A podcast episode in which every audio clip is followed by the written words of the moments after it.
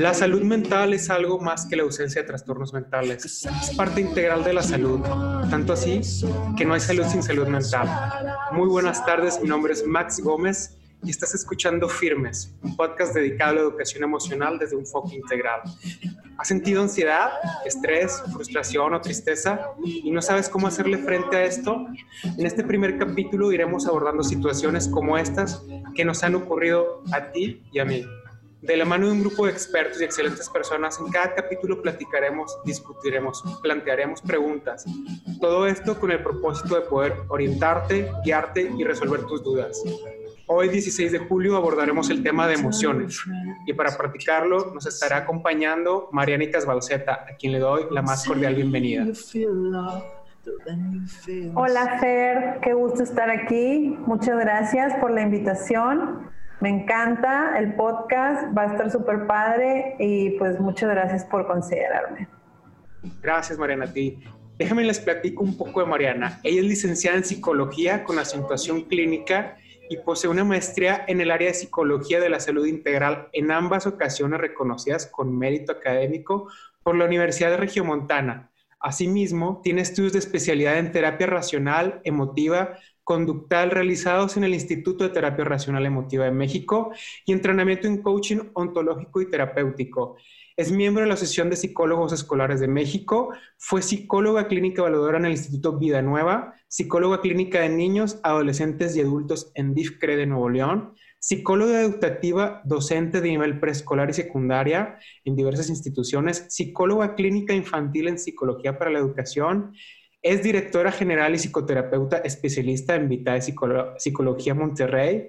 Además, Moriana ha apoyado en investigaciones clínicas para el tratamiento multidisciplinario de pacientes con enfermedades inmunológicas, investigaciones clínicas para el tratamiento multidisciplinario de niños y adolescentes sirios, para la prevención de desarrollo de conductas disruptivas y suicidas. Ha trabajado en la psicología clínica especializada en la salud integral para el adulto por medio de la terapia racional emotiva. Muchas gracias por aceptar la invitación, Mariana. Nos encanta tenerte aquí el día de hoy. No hay nada que agradecer. Es un gusto para mí estar aquí el día de hoy. Gracias a ustedes por invitarme. Gracias a ti, Mariana, por compartirnos tu tiempo, tu experiencia. La verdad es que me da mucho gusto que estés participando en este proyecto y que arranques conmigo en este proyecto, porque tú vas a ser la primera que va a participar y que no dudo que nos vas a aportar mucho. Ay Dios, la primera, qué padre.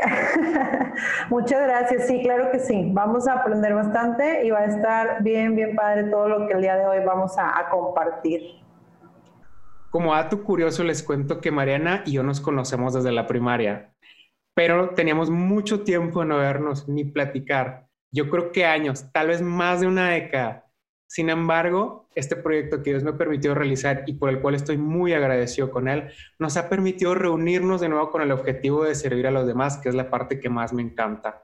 Bien, tú que nos escuchas, a lo mejor te preguntas, ¿en qué consiste este podcast? Para poder explicarte, debo partir de un concepto muy importante que es la salud. La Organización Mundial de la Salud, la OMS, en su Carta Constitucional, define la salud como un estado completo de bienestar físico, mental y social, y no solamente la ausencia de afecciones o enfermedades. Algunos autores expertos en la materia llaman a incluir también el bienestar espiritual a esta definición, opinión la cual yo comparto y espero podamos abordar más adelante en este podcast. Y al leer esta definición de la OMS, si ponemos atención, nos habla del bienestar mental y por ende de la salud mental, la cual podemos entender como un estado de bienestar en el que la persona realiza sus capacidades y es capaz de hacer frente al estrés normal de la vida, de trabajar de forma productiva y de contribuir a su comunidad. Es decir, la salud mental es algo más que la ausencia de trastornos mentales. El problema es que en, ningún lado nos enseñan sobre el equilibrio emocional y espiritual, de cómo manejar nuestras emociones y sentimientos, y no le hemos dado la importancia que conlleva a la salud mental. En mi opinión, debería ser una clase que llevemos en la primaria, en la secundaria, incluso tal vez desde más pequeños, ¿no? Y por otra parte, muchas veces, y Mariana no me va a dejar mentir, en la sociedad tenemos la creencia de que ir al psicólogo o al psiquiatra es para locos pero la realidad es que todos debemos ir, hasta los psicólogos van a terapia. Y atención, no es porque tengamos algún tipo de desorden, no sé cómo llamarlo, la verdad, es que no soy experto en esto y por eso es que vengo aquí a aprender, sino que porque la mente es una parte vital de nuestro cuerpo y por ende debemos cuidarla y nutrirla también. Así es, Fer, tienes muchísima razón y justamente todo lo que me englobar en una palabra que es eh, salud integral, que es bajo el enfoque biopsicosocial de la persona, que es justamente lo que la OMS nos muestra en todo esto que ahorita tú nos compartiste. Sumamente importante, tanto la salud física como la salud mental, como la salud social, como algunos autores, no todos, la salud espiritual, que en este caso, bueno, nosotros estamos también tomando en cuenta la salud espiritual dentro de, de esta concepción del ser humano, igual de importantes. Obviamente habrá unos que en un momento dado se les da prioridad por cuestiones vitales, como la salud física en ciertas situaciones específicas, porque estamos hablando de la vida tal cual de una persona, pero ninguna es más o menos importante que la otra, o no debería de ser menos o más importante que la otra. Somos integrales y ese equilibrio, porque hablamos de un equilibrio, pues debe de ir en justa medida, en, digamos, en porcentajes iguales de importancia. Totalmente de acuerdo contigo y muy puntual lo que dices, no es ni menos ni más importante una que otra, ¿no? Sino debemos tener un equilibrio. Quiero que analices lo siguiente, tú que nos escuchas. Así como acudimos con el dermatólogo para el cuidado de nuestra piel, con el oftalmólogo para nuestros ojos o con el odontólogo para nuestros dientes, así debemos nosotros visitar al psicólogo y o al psiquiatra para nuestra salud mental y emocional. Grábate esta frase. La salud emocional es el fundamento del bienestar individual y del funcionamiento eficaz de la comunidad. Bienestar individual, funcionamiento eficaz de la comunidad. Esto quiere decir que cuando aprendemos sobre la salud, en este caso sobre la salud mental y emocional, aprendemos para vivir mejor, no solo en lo individual, sino en lo colectivo también. Nos autocuidamos, pero también nos preocupamos y cuidamos de los demás. Es lo que buscamos con este podcast, que podamos aprender juntos sobre salud emocional desde un enfoque integral del ser humano, conocer nuestras emociones, conocernos a nosotros mismos y cómo podemos aprender a vivir mejor y, que los demás también puedan sentirse mejor. Al igual que tú, he pasado por ansiedad, he pasado por un gran estrés en el trabajo e incluso eso me llevó hasta el hospital y tener que abandonar mi trabajo hace un par de años. He pasado por una dolorosa terminación de una relación, la impotencia y la depresión de saber que tal vez ya no estarás con esa persona que amas con todo tu corazón. Al igual que tú he pasado por la tristeza, por la pérdida de, ser un, ser querido y también he vivido la frustración de un proyecto no realizado. Si te puedes dar cuenta, todos tenemos o hemos vivido en alguna etapa de nuestras vidas las mismas emociones. No somos distintos tú, ni yo, ni Mariana, ni, el, ni nadie, ¿no? Sino todos vivimos en estas emociones, todos nos rodean estas emociones. Pero es momento de hacer una diferencia, de cambiar el rumbo y ver qué necesito hacer para salir firme de esa ansiedad constante que tengo, salir firme de ese temor con el que vivo todos los días. ¿Cómo puedo entender mis emociones y cómo puedo expresarlas de la mejor manera? Esas son las preguntas que debemos hacernos. Como les comentaba al inicio del episodio del día de hoy, el tema son las emociones y la verdad es que yo estoy muy emocionado de saber qué nos contarás, Mariana. Así que sin más preámbulo, Mariana, te cedo la palabra. Pues bueno, qué bueno que estés muy emocionado porque no es para menos y bueno, pues creo que hablando de emociones y en lo que respecta al área de salud mental, salud emocional o salud psicológica, que son diferentes nombres que podemos darle, Vamos a, empezar eh, compartiendo un poquito de, bueno, ¿y qué son? Yo me imagino que todos los que nos están escuchando tienen una idea de, bueno, que es una emoción, porque la mayoría estamos familiarizados con el concepto. Algún momento en la vida lo hemos escuchado, lo hemos atribuido hacia nosotros, hacia los demás, hacia alguna situación.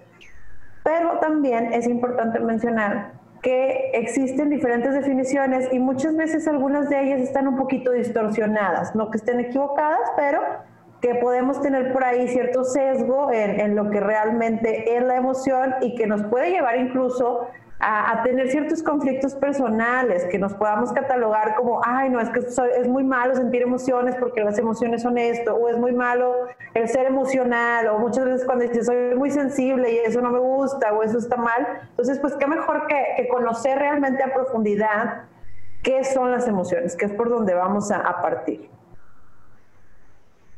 Claro, Mariana, una pregunta para los que somos primerizos totalmente y decimos, ¿Qué es una emoción? ¿Cómo debemos interpretar una emoción? Y segunda pregunta, ¿hay diferencia entre sentimiento y emoción?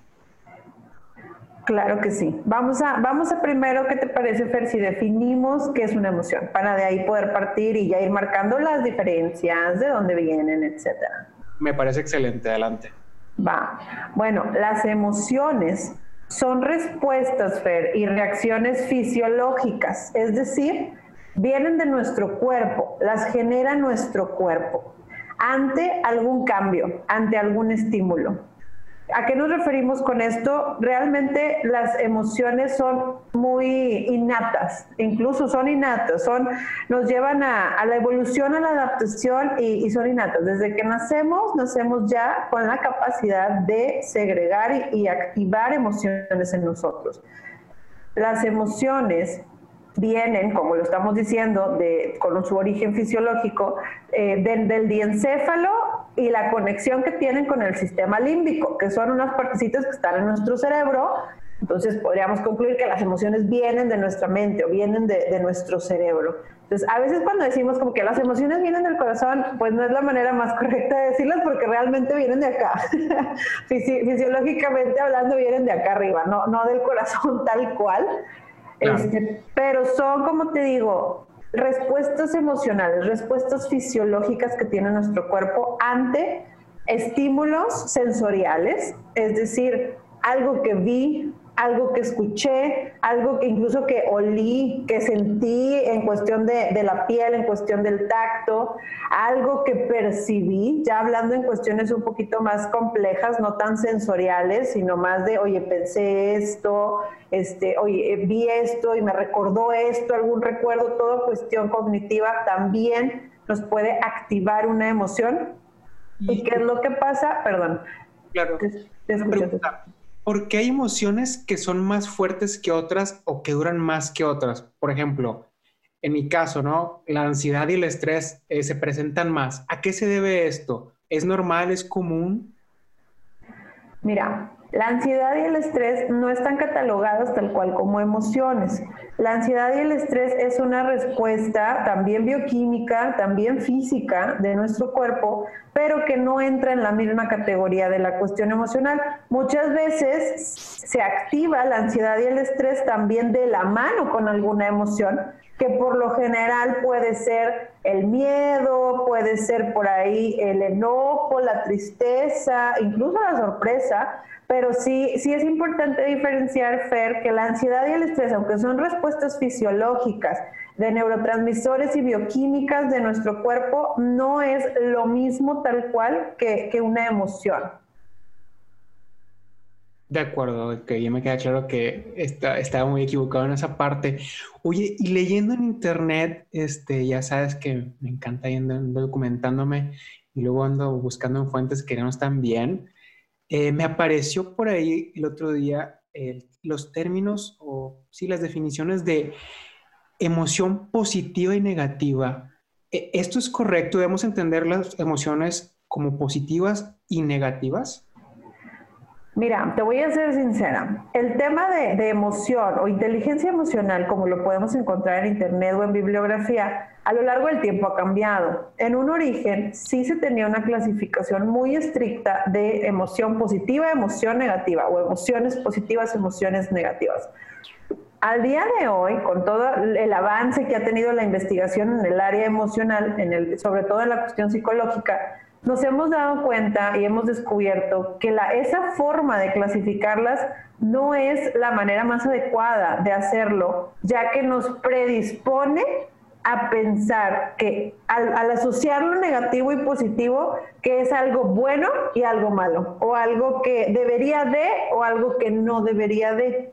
Entonces, esa, esa clasificación, aunque todavía se utiliza y es vigente, al menos yo en mi práctica profesional y en la formación que tengo, sí decidí dejarla a un lado y tomé nuevas clasificaciones un poco más actualizadas que las pueden categorizar como emociones de alta energía, emociones de baja energía, este, con respecto a la energía que se requiere a nivel físico para segregarlas o la energía que se gasta, por decir una palabra, cuando se activan en mí. Hay unas que me gastan menos energía, hay otras que me gastan más, hay algunas que son muy neutras. Entonces, eh, esa es la categoría que yo en lo personal manejo, que me gusta un poco más, sobre todo para evitar la predisposición de ah, entonces está bien que sienta alegría, pero está mal que sienta enojo, por asociarlo como con positiva y negativa.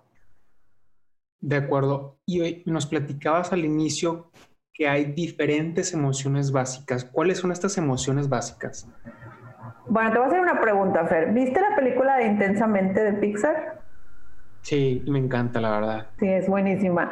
Bueno, haz de cuenta que esa película es una metáfora, una analogía de cómo son los procesos básicos mentales en un ser humano, incluyendo esta parte emocional no sé si recuerdas por ahí los las monitos o las caricaturitas que representaban las emociones, pero haz de cuenta que esos vienen siendo las nuestras emociones básicas, que viene siendo la alegría, la tristeza, el enojo o la ira, la sorpresa, el desagrado o el asco, y hay, bueno, en intensamente eran cinco, pero hay una sexta emoción básica que no todos los autores toman en cuenta, que es la sorpresa, pero también es una emoción básica. Entonces esas vendrían siendo nuestras emociones básicas, con las que son innatas, nacemos, desde que nacemos están ahí y aparecen.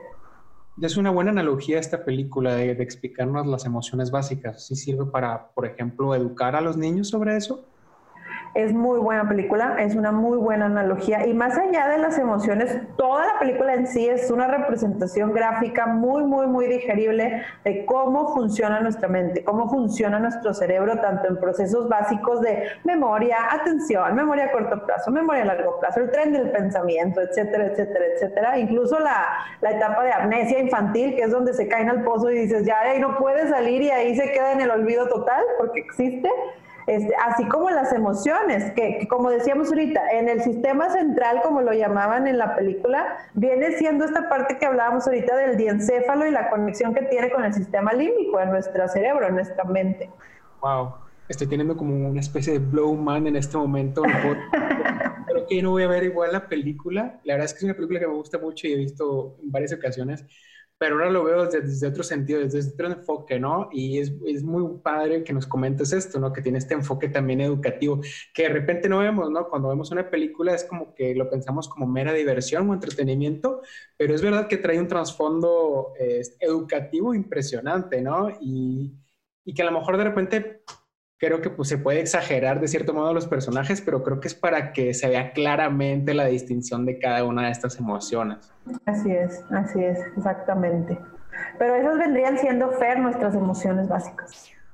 Oye, ¿para qué sirven estas emociones básicas? ¿Cuál es la meta de estas emociones?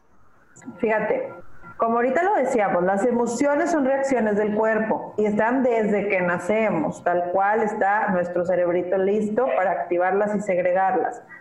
Claro que tiene una meta y son metas de supervivencia. Hablando desde términos más primitivos, la meta y el objetivo de nuestras emociones es, en pocas palabras, cuidarnos. Todas y cada una de ellas, su objetivo es cuidarnos, a sobrevivir. Aunque se oiga medio así como intenso, ese es el objetivo y la meta de nuestras emociones, cuidar nuestra supervivencia. Es decir, eh, estas emociones básicas no se desarrollan conforme nosotros vamos avanzando en edad o ya están como en, digamos, un volumen, no sé cómo explicarlo. Vaya, digamos que tenemos un volumen, una, una de intensidad o de evolución de estas emociones. ¿Pasa de esta manera o desde que iniciamos, desde que nacemos, ya las traemos eh, en un cierto, digamos, perímetro volumen? Sí se van haciendo más complejas conforme las experiencias del ser humano, las vivencias, los aprendizajes, y ahí es donde se empiezan a formar también los sentimientos. Ahí es donde se empieza a hacer más complejo la parte emocional, de pasar de emociones básicas a emociones un poco más este, eh, secundarias, como se llaman, o a los sentimientos en sí mismos, que, que se van haciendo más complejos. De que nacemos con emociones, las emociones básicas nacemos con ellas, pero definitivamente conforme el ser humano va creciendo, conforme un niño va aprendiendo, va viviendo diferentes experiencias, va creando recuerdos, sistemas de creencias, aprendizajes de vida, va a ir impactando. Acuérdate que mencionábamos en un inicio que las emociones también se pueden activar por medio de percepciones, de, pensamientos, de, de, cuestiones así más a nivel cognitivo, no solamente sensoriales. Y ahí es donde se empiezan a hacer un poco más complejas. De inicio, un bebecito es muy sensorial. O sea, él va a responder emocionalmente ante estímulos sensoriales más que ante estímulos cognitivos, tal cual. Pero conforme uno va creciendo, esto se va haciendo más complejo. Wow. Y de ahorita que lo comentas, ¿no? Conforme vamos creciendo, conforme vamos teniendo esas experiencias, eh, van evolucionando estas emociones. Quiero poner así un ejemplo rápido que me llegó a la mente. Eh, suponiendo que un, pequeño, una pequeña, eh, tiene un evento traumante en, su infancia, e, ¿esto puede desarrollar emociones que a largo plazo afecten su vida?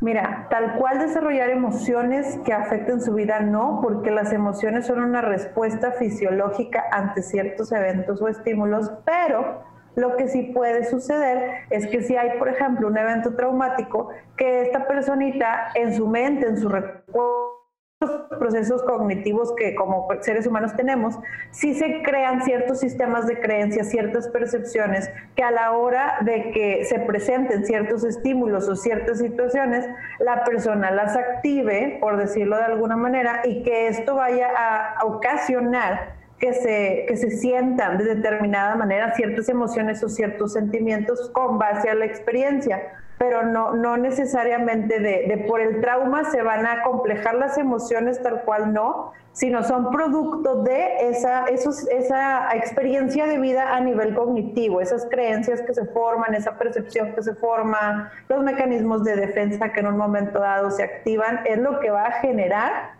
la respuesta emocional. Es más complejo de lo que pensé. Wow, eh, fue como otro, de nuevo, tengo otro Blue Mind, pues no lo pensaba de esa manera, ¿no? tenía una, una concepción totalmente diferente de, de, esto y digo, esto es el, este es el propósito del podcast, es que vayamos tú y yo que nos estás escuchando aprendiendo de esto. Realmente, yo se los digo, yo soy abogado y ahorita tengo un restaurante, ni siquiera me dedico a la psicología, pero siempre me ha llamado la atención, ¿no?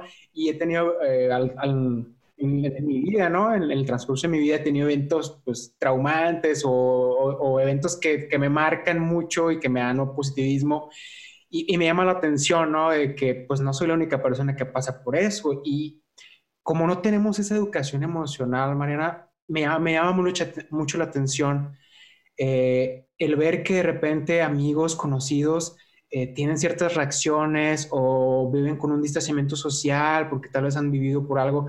Digo, tal vez esto tiene que ver con, algún evento que tuvieron antes, con alguna emoción que no han podido liberar. Y muchas veces también la gente, por ejemplo, nos dice, y bueno, si me corrige, estoy equivocado, eh, sobre todo a los hombres, ¿no? Y sobre todo en esta ciudad, eh, sociedad machista en la que vivimos en México, nos dicen, el hombre no puede llorar, el hombre no debe llorar, el hombre es fuerte y no, para nada. De hecho, hay muchos beneficios del llorar, según yo. Definitivamente, así como lo dices, fíjate, volvemos a lo mismo. Nuestros aprendizajes pueden llegar a impactar las emociones, como ahorita lo decíamos, porque, digo, como la cultura machista o lo que tú quieras, pero dime tú, Fer, ¿tú qué piensas? Algo que es tuyo, algo que está contigo es más. Yo, yo ahorita estoy embarazada, estoy esperando una niña y, me acuerdo, no recuerdo en qué semana, pero me acuerdo en siguiendo su desarrollo que había una semana donde decía, oye, tu niña ya es capaz de sentir a nivel emocional lo que tú puedas estar sintiendo. Entonces dices, pues claro, su cerebro se está desarrollando, o sea, ella ya está creando esa, ese encéfalo, ese sistema límbico, o sea, toda la parte cerebral que le va a dar la capacidad ya que llegue al mundo ahora sí de sentir sensorialmente, pero pues desde que estamos gestándonos, esto es un proceso que empieza. Entonces dime tú, algo que es tan tuyo, se te hace que pudiera ser negativo o algo malo, cualquiera de estas emociones, el poder sentirlas? Claro, no, totalmente, ¿no? O sea, creo que es parte de nosotros eh, expresar estas emociones, sacarlas de cualquiera, ¿no? De, o sea, ya sea tristeza, ya sea enojo, ya sea felicidad, alegría, eh, el sentirnos eh, agradecidos también o sorprendidos por algo, ¿no? Yo creo que pues está inherente a nuestro, a nuestro ser, a nuestro cuerpo, a, nuestro, a nuestro cerebro, ¿no? Así es. creo, creo que pues no, no tiene nada de malo. Digo, yo siempre he dicho, si tienes que llorar, lloras, si tienes que gritar, gritas, pero la idea es eh, sacar esas emociones, ¿no? Porque luego esto, si las guardamos y las vamos guardando, esto nos, nos conlleva un problema súper grande pongo así como testimonio rápido y les comentaba, yo sufría de mucho estrés y mucha ansiedad en un trabajo que tenía hace un par de años y me guardaba todo el estrés, me guardaba todo el estrés al punto de que en eh, en un momento me dolía tanto el estómago que ya ni siquiera podía ir a trabajar, ¿no? O sea, ya ni siquiera me podía estar sentado, eh, tenía que caminar encorvado porque el dolor era demasiado intenso. Entonces, era eso, que no, que no tenía un mecanismo o yo mismo me guardaba ese estrés y me estaba provocando un daño interno en, la, en mi salud. Ahorita que mencionas eso, Fer, justamente la importancia de permitirnos, ojo, identificar lo que estoy sintiendo, para ponerle nombre, es importante, porque eso nos lleva a conocernos, a conocernos a cada uno de nosotros a nivel personal y decir, ¿sabes qué? Me estoy sintiendo feliz, me estoy sintiendo molesto, me estoy sintiendo triste, me estoy sintiendo X o Y, para también permitirnos sentir, como ahorita decías de la cultura machista, etcétera, de no, no debes llorar, si eres hombre no lloras, los hombres no lloran, o, X o Y, porque nos impacta y nos afecta a nivel físico, como tú nos estás compartiendo ahorita. Es muy importante permitirnos sentir lo que necesitemos sentir ante la situación, ante lo que sea que yo esté viviendo, es básico permitirme sentir lo que yo necesite sentir. No existen emociones buenas ni emociones malas. No existen emociones positivas y negativas. Ojo, si hablamos de una adecuada canalización de la emoción, ya enfocado en cómo la expreso, cómo la saco, cómo la muestro, más en la cuestión conducta, y también, obviamente, en darle un buen uso a esa emoción, porque cada emoción tiene un objetivo, como ahorita lo decíamos, de supervivencia, pero cada una tiene un objetivo en mi vida y por algo se está segregando y para algo se está segregando, no es de okis. Cuando estamos en una situación, como ahorita decías, de mucho estrés, de mucha ansiedad, de mucha emoción, influida o influenciada por el tema cognitivo que ahorita decíamos, oye, ciertas experiencias, ciertas creencias, cierta manera de percibir, algunas veces sí podemos ocasionarnos que sin necesidad de estar segregando tanta emoción, estrés, ansiedad, etcétera, vaya a ocasionar un impacto muy, muy, muy negativo a mi salud física. Insomnio, eh, eh, pérdida de reposo, interrumpir los procesos de, regeneración de mi organismo, úlceras estomacales, o sea, un montón de cosas que suceden. ¿Por qué? Porque somatizamos, o sea, empezamos a, a somatizar, ¿qué significa eso? Convertir cuestiones psicológicas, cuestiones emocionales, cuestiones internas y que se conviertan en una afección física observable, como una úlcera, como una contractura muscular, como, no sé, incluso, digo, nos estamos un cáncer en un momento dado, o sea, son cosas muy graves que pueden llegar a suceder si no nos permitimos sentir realmente en el momento adecuado de la forma más sana mi emoción y poder canalizarla también. Mariana está describiendo mi caso totalmente, ¿no? No, es en serio, me pasó, ¿no? Digo, en este momento que este testimonio que le estaba contando, era tan fuerte el estrés que tenía que llegué a tener úlceras eh, en, el esófago, en el estómago.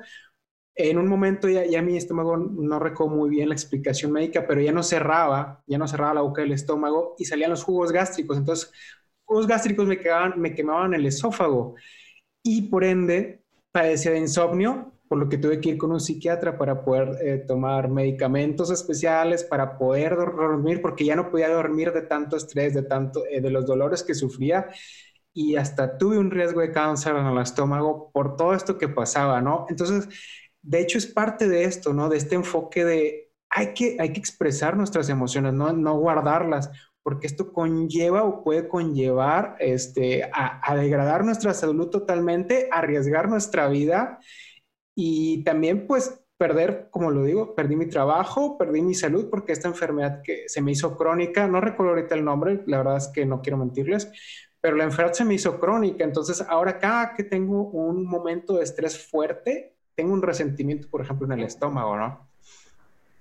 Claro, y si me permites, Fer, platicar rápidamente a nivel eh, ya más físico, y, y tal vez ahí vas a entender por qué me pasó lo que me pasó en la úlcera y toda la complicación que tú, que tú viviste lamentablemente en esa situación, el por qué cuestión física. Como decíamos en un inicio, somos integrales. Somos integrales y todo lo que pasa en nuestra mente, todo lo que pasa a nivel cognitivo, psicológico, emocional, va a impactar también la parte física, la parte social e incluso la parte espiritual.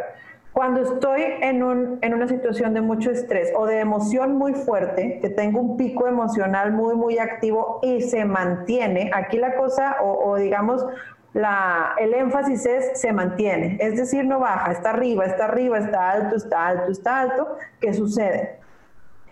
Se movilizan todas las reservas de mi organismo.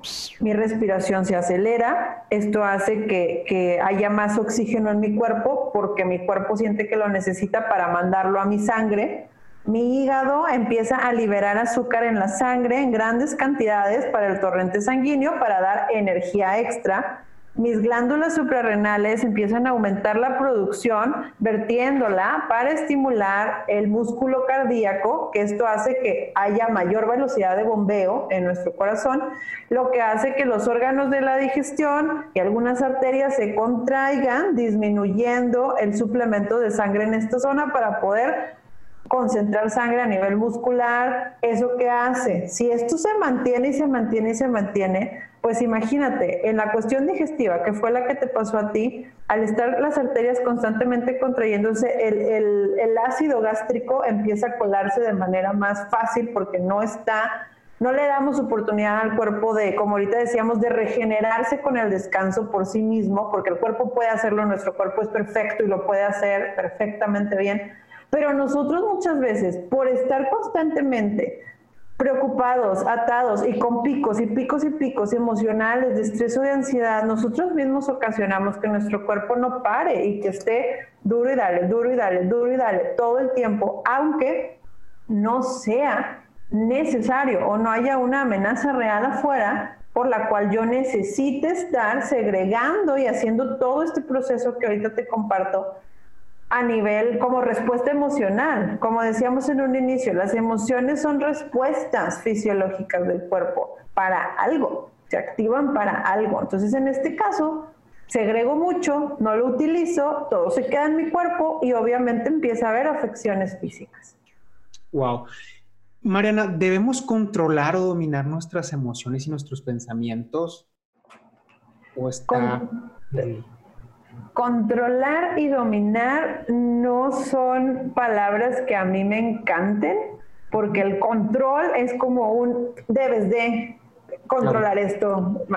Sino, yo lo daría, yo lo diría más de una palabra de manejo, me agrada más la palabra manejo, y no se trata de manejar mis emociones tal cual, pero sí se trata mucho de enfocarlos en el conocimiento a conciencia de nosotros mismos a nivel mental, en cuestión de lo que estoy pensando, lo que estoy interpretando hacia lo que está pasando, porque esas interpretaciones que yo haga de mi día a día, de las situaciones cotidianas, etcétera, es lo que me va a llevar a activar una respuesta emocional. Entonces, más que controlar o manejar las emociones, se busca un vasto conocimiento a nivel personal en cuestión de cómo funcionan mis interpretaciones, cómo normalmente veo la vida, por decirlo así, o veo el mundo, las cosas que me pasan, porque eso es lo que va a saltar o va a llevarme a activar en mí una respuesta emocional que me va a llevar a una respuesta conductual o de decisión en un momento dado. Entonces yo creo que siguiendo esa línea, es importante que tengamos mucha conciencia de nosotros mismos a nivel mental, porque eso nos va a llevar a poder activar ciertas emociones o ciertos sentimientos en un momento dado este, de una manera más racional o irracional. Decía lo, anterior, lo decía porque he escuchado, por ejemplo, muchos eh, de esos los coaches inspiracionales, todos esos influencers ahorita manejaban ese término y a mí se me hacía, como tú lo dices, muy fuerte o poco apropiado. Domina tus, tus emociones, domina tus pensamientos, contrólalos. Y yo decía, digo, no sé si ellos son psicólogos o no, pero se me hacía muy fuerte de decir esas palabras, ¿no? Y sobre todo que la gente, pues, toma consejos de ellos o toma, toma, toma atención a lo que dicen ellos. Entonces, me, me, me resonaba mucho en la cabeza de que realmente esta persona está preparada eh, profesionalmente para, para decirte estas palabras, para decirte contrólalos, domínalos. Se me hacía muy pesado, ¿no? Y me gusta cómo, cómo llamas a esto, manejo de nuestras emociones, ¿no? Ahora, eh, ¿hay recursos Mariana, para, para un adecuado eh, manejo, para una adecuada canalización de nuestras emociones? Sí, Fer, como te comento ahorita, creo que lo más importante cuando queremos este, lograr un manejo, porque somos muy impulsivos, porque nos desgastamos mucho, que a todos nos pasa, obviamente nadie nace sabiendo cómo, cómo hacer este manejo, poco a poco lo vamos aprendiendo, este, sí es muy importante que tomemos conciencia principalmente de que las emociones primitivas se van a activar por estímulos sensoriales y esa parte pues digo no sé si estás en, en, la calle y ves que un carro viene hacia ti y te va a atropellar pues claro que se va a activar el miedo y va a ser racional que en ese momento tú pienses híjole si no me muevo me van a atropellar y pues oye siento miedo que es la línea en la que ahorita te decía que funcionamos. Aquí la cosa se acompleja un poco más cuando las emociones y los sentimientos los activamos por cuestiones cognitivas, por la manera en que estoy viendo algo que me pasó, por la interpretación que le estoy dando a las palabras de, no sé, de mi pareja que, como que me hicieron enojar o como que me lo tomé muy personal los sistemas de creencias que se activan en mí por las experiencias de vida que he tenido, etcétera, que me hacen percibir de determinada manera. Creo que ahí es el centro principal para, si yo quiero lograr un manejo y un conocimiento de mí en ese sentido, para de forma adecuada, nos vamos a centrar mucho en esto que te estoy diciendo, en esa conciencia de cuáles son mis hábitos mentales, de qué manera son, qué tan racionales son o qué tan irracionales son tal vez, porque eso me va a llevar a que yo active emociones de forma adecuada o de forma racional, por decir una palabra, o de manera irracional. Es decir, que esas emociones realmente sean más un desgaste que algo que me está sirviendo por la interpretación que estoy haciendo. Obviamente, si yo logro hacer esa conciencia a nivel mental, y logro poco a poco racionalizar esos pensamientos o esas interpretaciones, mis emociones van a ser más racionales, van a, ir muy encaminadas de la mano con mi interpretación y mi conducta o la respuesta o consecuencia conductual no va a ser impulsiva, va a ser una respuesta más pensada, va a ser una respuesta de la mano con, nuestro raciocinio que tenemos como seres humanos que somos. Entonces yo diría que, que eso es algo súper, súper importante para todos los que nos están escuchando, empezar a tomar conciencia de nosotros mismos a nivel mental para poder irnos conociendo y para poder irnos dando cuenta de nuestras mismas emociones consecuencia de esto. Que, digo, en terapia yo, por ejemplo, lo manejo mucho con mis pacientes como un primer paso siempre, el empezar a tomar conciencia de esos hábitos mentales, porque eso es lo que en un momento dado me va a generar cierto conflicto emocional, en caso de que haya por ahí algún conflicto emocional. Este, este tomar conciencia que nos dices, ¿cómo lo podemos traducir al día a día? Te hago esta pregunta porque yo digo, nuestras emociones y nuestros sentimientos tienen una reacción cuando interactuamos con los demás. O sea, ¿cómo podemos ser más conscientes de esas reacciones? ¿Cómo podemos trabajar el manejo de nuestras emociones? Yo lo veo mucho porque yo, digo, no es justificado ni nada, pero yo soy muy duro de repente al hablar, o sea, mis palabras de repente pueden ser muy hirientes o muy crueles. Y hasta cierto momento, hasta hace poco, no me daba cuenta de eso, ¿no? O sea, de repente decía palabras sin reflexionar realmente sobre lo que estoy diciendo y solo soltaba la emoción, decía, decía pues, no, lo que tenía que decir, pero no me estaba dando una conciencia de lo que eh, podía representar para la otra persona, porque al nosotros tener una emoción y reflejarla en palabras, la otra persona va a tener una reacción, obviamente también de emociones y sentimientos. Ahora, ¿cómo ¿Cómo podemos llevar esto a la práctica? ¿Cómo lo podemos entender? Pues mira, para poder apoyarlos en esa toma de conciencia, que es difícil, Max, hay que aceptarlo, es difícil porque no estamos acostumbrados. Estamos acostumbrados a interpretar de manera automática, muy, muy naturalizada, inconsciente incluso. Entonces, aquí literal es como dicen, hacer consciente lo inconsciente, por decirlo de alguna manera. Eso inconsciente nos referimos a esa automatización, esa naturalización de pensamiento, de sentir y de hacer. Son procesos de un microsegundo. No, no creas que es como, oye, nos lleva un chorro, son cosas que pasan volando, o sea, son cosas que pasan muy, muy rápido uno de los tips o de las técnicas que a veces nos ayudan un poquito a tomar conciencia, que yo utilizo con mis pacientes en, terapia cuando estamos trabajando esta parte, es llevar a cabo un autorregistro, un autorregistro escrito, ya sea en una libretita, a veces en el celular. Yo prefiero que sea a mano porque tiene mayor impacto, pero también puede ser digital, donde lo pongas de cuenta por columnitas. Oye, ¿qué pasó? Situación detonante, ¿qué pasó? Oye, ¿qué pensé? La interpretación a nivel cognitivo. ¿Qué sentí? ¿Y qué hice? ¿O qué consecuencia conductual hubo? Entonces empezar a, a, tener ese registro y empezar poco a poco a decir, oye, como que ahorita me sentí enojado, ok, va. Es más fácil de inicio identificar la emoción porque hace un poco más de ruido que el pensamiento, ¿verdad? Es decir, ok, me sentí molesto y empezar, ok, llena, ¿qué sentiste? Enojo, molestia. Ok, vamos a analizar qué fue lo que pasó no, pues es que mi pareja o mi mamá me dijo que yo o X, oye, ok, ¿qué pasó? Situación durante la escribo. Ok, ahí ahora empieza el reto.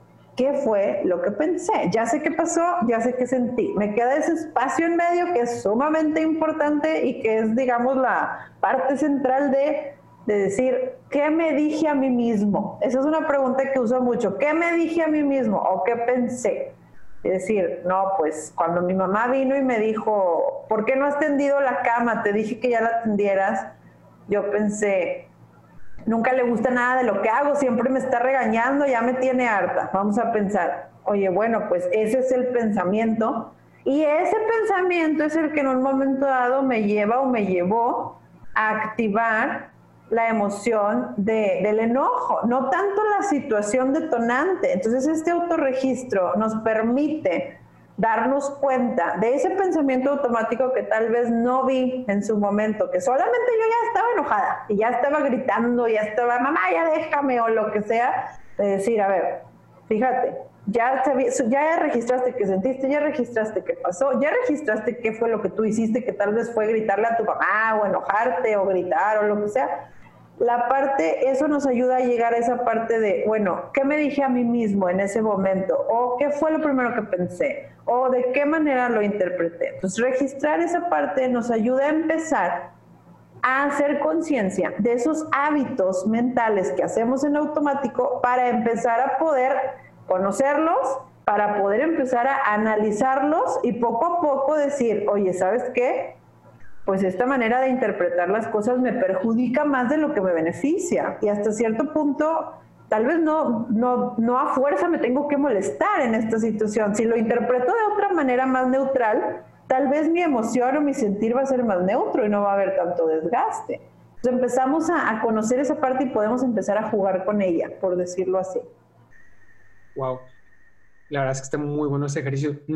Nunca lo había escuchado, nunca lo había practicado y, creo que sí, ¿no? Es como que realmente ser conscientes de lo que sentimos, lo que decimos, ¿no? Muy importante ser consciente siempre eh, de esta parte de, oye, pues pasó esta situación, ¿no? Por ejemplo, me peleé, no sé, con mi pareja o me peleé con un amigo, con mi mamá, y y ser conscientes realmente de lo que está pasando por nuestra mente y que luego expresamos, porque pues, obviamente al final hay una reacción de la otra parte, ¿no? Y puede ser tanto positiva como negativa. Y hablando de esto, me, me surgió una vez que me dijiste una pelea con mi mamá, ¿no? Así, por diste un ejemplo. E, estas conductas o estas emociones eh, pueden digamos, en, el momento de, convivencia, por ejemplo, en la familia, transmitirse, es decir, supongamos eh, que, no sé, mi mamá sufre, digo, no es una emoción como tal, porque creo que es un desorden, el de bipolarismo. Okay. Esto, lo puedo, eh, yo siendo hijo, hija, esto se me puede pasar a mí, se me puede transmitir de estar conviviendo con ella, por ejemplo, a luego tener eh, emociones que desencadenan el bipolarismo. ¿Puede, suceder esto?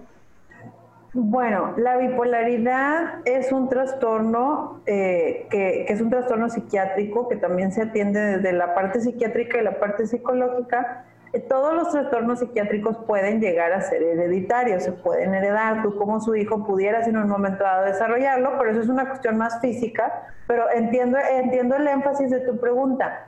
Sí pudiera ser que haya una influencia, pero es más por un tema de aprendizaje. Es más un tema de, de modelamiento, de repetición de aprendizaje, no tanto así automático como que, ah, sí, ya, sino es más el aprendizaje.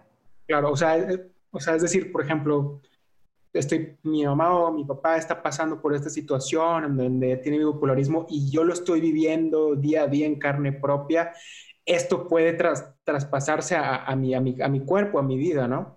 Claro, más que a tu cuerpo, como te digo, a menos que, tú heredes esta, este trastorno y también lo llegues a, a desarrollar en algún momento, pero más que a tu cuerpo, a tu vida, en función de todos los aprendizajes que yo voy haciendo a nivel mental, como ahorita te decía, es el centro de todo, Fer.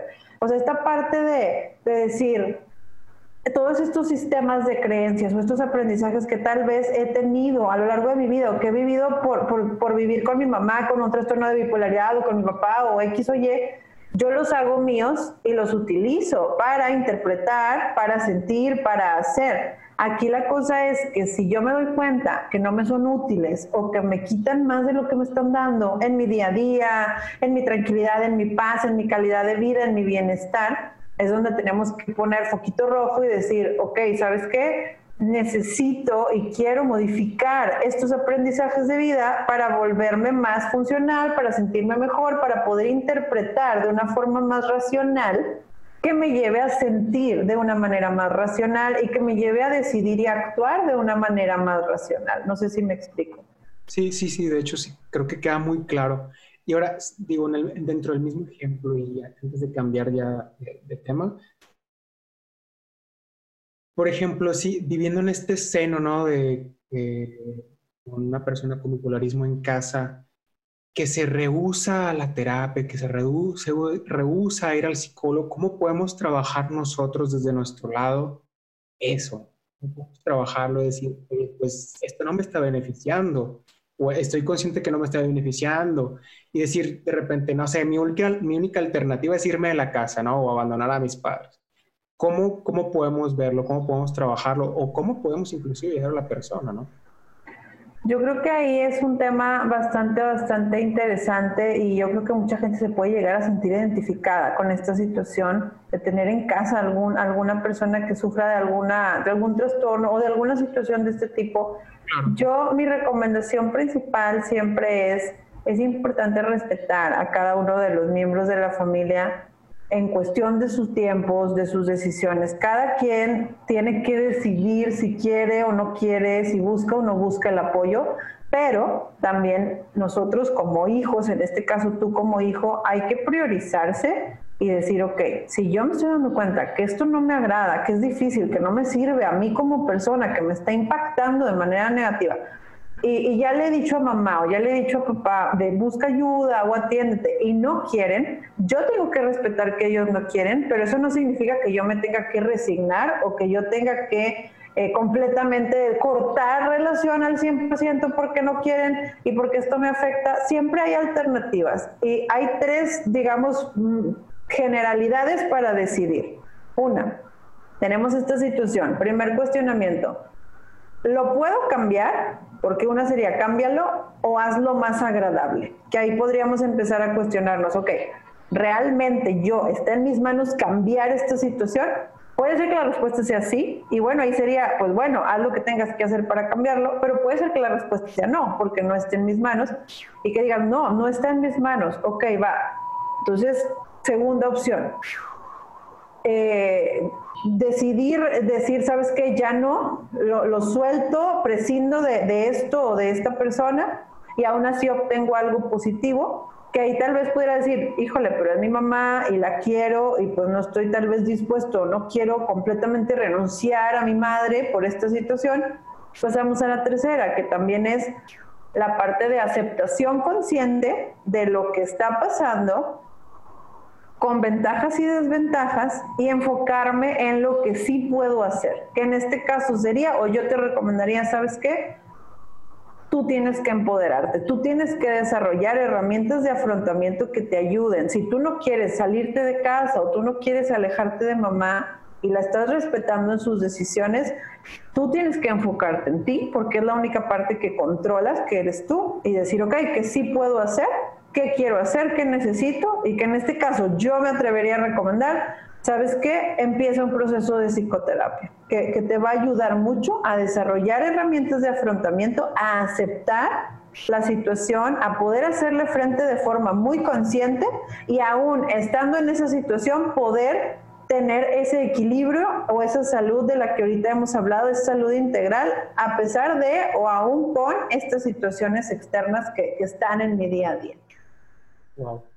Wow, la verdad es que nos diste una muy buena explicación de esto y de que hay alternativas, ¿no? O sea, no nada más es de que no quiere y ya se acabó, ¿no? O sea, que hay alternativas para poder solucionar el problema, las hay y creo que hay muchas herramientas. Y, pasando esto de las herramientas, buscando también en internet este, y documentándome, encontré varios términos que me gustaría ver, y era más para terminar. Uno es entrenamiento mental, el otro es autocontrol y dominio propio. Debemos entenderlo esto como prácticas para mejorar nuestras emociones, para el manejo de nuestras emociones. ¿Estas son herramientas o de nuevo es este tipo de coaching personal que se utiliza ahora y que está de moda que nos pueda, en lugar de beneficiar, afectar? Yo creo que depende mucho de la perspectiva o la definición que él se le dé a cada una de ellas, porque por ejemplo entrenamiento mental, pues bueno, pudiéramos llamar esto, porque ahorita hemos platicado, como un entrenamiento mental, ¿en qué sentido? En, primeramente, conoce tus hábitos mentales, conócete, acéptalos para poder empezar a hacer algo con ellos, que sí es una especie de entrenamiento, porque estoy buscando cambiar un hábito, como cuando uno va al gimnasio, ¿no? Que dices, voy a empezar a entrenar. Bueno, voy a desarrollar un hábito, el hábito del ejercicio, el hábito de, de, del, pues sí, de, la disciplina, de la alimentación, de ir de esto. Si pudiera verse como un entrenamiento mental. Ojo, sin nada, ¿cómo te diré? Sin nada bajo el deber cero de que es que es así, tiene que ser así, sino mucho bajo el autoconocimiento de mí mismo, de la aceptación de mí mismo y el descubrimiento de esos hábitos mentales que, que, yo mismo voy a decidir que ya no quiero tener porque no me funcionan, porque me desgastan, porque no me sirven pero más bajo esa línea. El término entrenamiento mental creo que sí lo pudiéramos asociar con esta parte que ahorita platicamos. La cuestión del autocontrol, pues bueno, el autocontrol obviamente como su nombre lo dice, es ese control sobre mí mismo y vuelvo a lo mismo, producto de o va a ser producto de este mismo proceso de conocimiento de mí mismo y de poder decir, ok, analízate, toma conciencia de ti y eso automáticamente te va a llevar a un autocontrol sin necesidad de, ah, contrólate, sino realmente, o sea, esa, ese conocimiento de mí me va a dar las herramientas para yo poder tener conciencia de mí, para poder pensar, sentir y hacer. Entonces automáticamente se da, por decirlo de alguna manera, un autocontrol que va de la mano también con el dominio propio. Creo que son términos que se pudieran eh, asemejar mucho en ese sentido. Perfecto. Wow, vaya que oímos, porque me incluyo en esto, aprendido mucho en lo que concierne a las emociones. Me queda claro que es un tema que desconozco en lo personal, pero que estamos aprendiendo aquí bastante, pero que vivimos con ellas todos los días, ¿eh? En todo momento de nuestra jornada estamos pasando por emociones. ¿Te has preguntado eso? Siempre estamos teniendo algún tipo de emoción. De hecho, o sea, no sé, por ejemplo, dime si me equivoco, pero en este momento que estamos transmitiendo, que estamos grabando esto, cada uno tiene un tipo de emoción, tal vez no, uno de sorpresa, el otro de felicidad. Digo, hay, en todo momento hay emociones, ¿no? Que, que, que estamos teniendo. Bueno, Mariana, te agradezco mucho, que ya se nos está agotando el tiempo, por esta excelente plática que tuvimos el día de hoy. Me queda claro que queda mucho camino por recorrer en este tema, pero me da mucho gusto que dimos el primer paso por este sendero y que lo hicimos contigo, porque creo que lo tradujiste de la mejor manera, de la manera eh, como de, repente decimos eh, en el ámbito jurídico legal, a un lenguaje ciudadano, algo que podamos entender nosotros los mortales, ¿no? Sí, sí, muchísimas gracias por la invitación. Es un tema muy amplio, obviamente no lo íbamos a poder abarcar absolutamente todo. Ojalá después tengamos oportunidad de continuar para que podamos seguir aprendiendo juntos. Y pues muchísimas gracias por invitarme. Eh, me da muchísimo gusto poder estar aquí. Me siento muy bendecida, muy agradecida contigo, con el equipo y con todas las personas que nos están escuchando en este momento. Les dejo también como un dato extra mis redes sociales. Me pueden seguir en Instagram como Vitae Psicólogos Monterrey y en Facebook como Vitae Psicología Monterrey. Estamos a sus órdenes por si en algún momento necesitan de nuestra guía, de nuestro apoyo, de nuestra orientación, completamente a sus órdenes eh, como equipo, yo como director terapeuta y pues nuevamente te agradezco muchísimo el espacio y el tiempo, Fer. Mariana, esperamos poder contar contigo más adelante. Sabemos que ya está cerca de, eh, nacer tu bebé, así es que viene una gran etapa de la vida de mucha bendición, en la cual les deseo lo mejor a ti y a tu esposo, que Dios siga obrando en sus corazones y que siga compartiendo su gracia en tu familia. Y por último, me gustaría agradecerte enormemente a ti que nos escuchas, por darte este tiempo de escucharnos y por aprender juntos, por aprender nosotros de la mano de, este tema que es tan vasto y que desconocemos eh, muchos, ¿no? Si tienes dudas, no te quedes con las ganas de contactarnos. Escríbenos un mensaje o envíenos un correo. Ayúdanos a compartir esto que de tanta utilidad es para todos. No olvides seguirme en mis redes sociales para que no te pierdas ningún capítulo. Conoce a alguien que tal vez necesite ayuda o saber sobre estos temas, comparte con esa persona este contenido, escúchenlo juntos. Si deseas platicar con Mariana sobre alguna inquietud que has tenido, te gustaría tener alguna consulta con ella, ella ya nos pasó sus redes sociales, o bien está en sus redes sociales, yo supongo que debe de venir su número de teléfono para que tú la contactes. Estoy seguro que ella estará encantada de poder ayudarte. Soy Max Gómez, muchas gracias, nos vemos en el próximo capítulo, que Dios los bendiga. Y recuerda, caminamos firmes.